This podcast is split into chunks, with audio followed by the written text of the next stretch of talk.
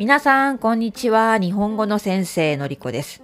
今日はですね、おすすめ YouTube チャンネル、日本語が勉強できる YouTube チャンネル3つを紹介します。だいぶ前のエピソード、エピソード67の時に私がおすすめする YouTube チャンネルトップ3について話しました。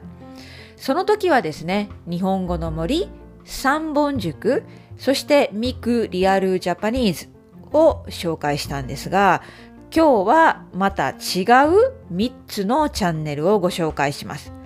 え3つともそれぞれ特徴があって面白いです。まず1つ目は、あかね的日本語教室。あかね的日本語教室。え、日本人のあかね先生のチャンネルです。あかね先生は日本の日本語学校で働いている日本語の先生です。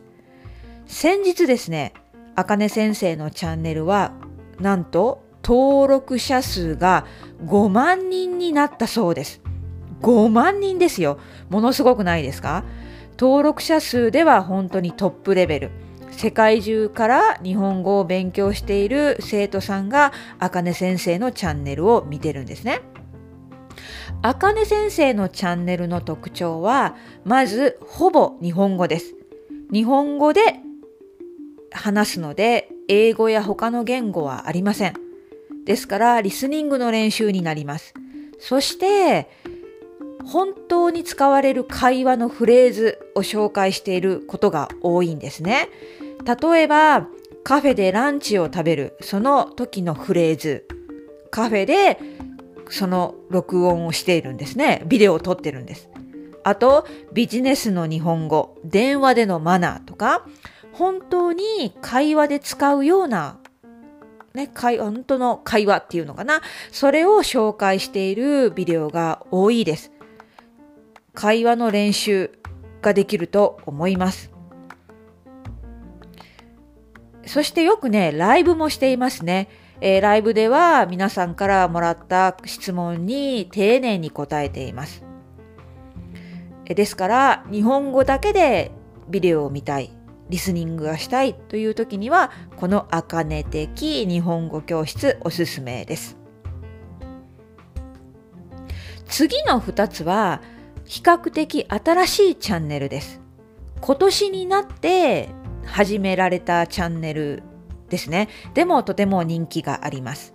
二つ目は、クレイジージャパニーズというチャンネル名で、たぬき先生。たぬき先生のチャンネルなんですね。えー、たぬき先生のチャンネルは、インスタグラムのチャンネル、チャンネル？アカウントとリンクしてるんですね。えー、私はインスタグラムでたぬき先生のアカウントをフォローさせてもらってるんですけど、インスタグラムのアカウント、本当にフォロワー数が多いです。世界中にファンがいるんですね。えー、彼女のチャンネルの特徴は、まず英語もあります。ね、英語の説明もあります。えー、そして JLPT の文法に関するコンテンツがたくさんあります。ですから JLPT の試験勉強している人におすすめです。それだけじゃないんですね。YouTube のチャンネルは時々面白いテーマ、トピックで会話をしています。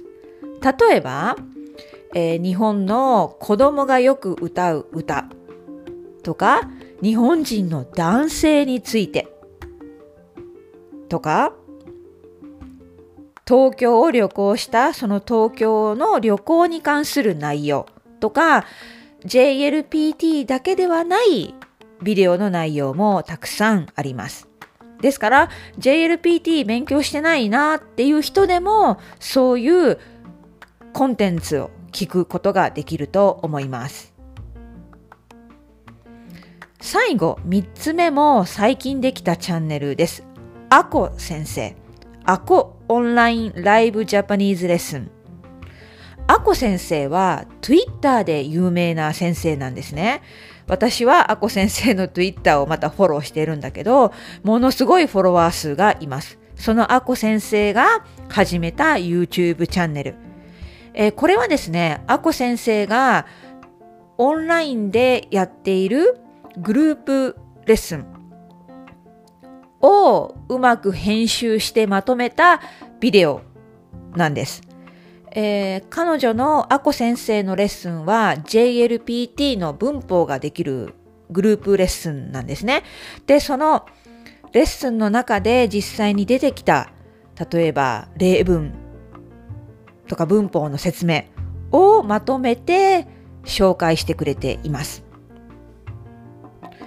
あこ先生のチャンネルの特徴は日本語だけです。日本語だけで本当にわかりやすく文法を説明してくれています。そしてたくさんの例文があります。なので例文を読んで、そして自分でもその文法を使って文を作りたいという人にはおすすめです。どうでしょうか？もう一度今日紹介した3つについて言いますね。最初は、あかね的日本語教室。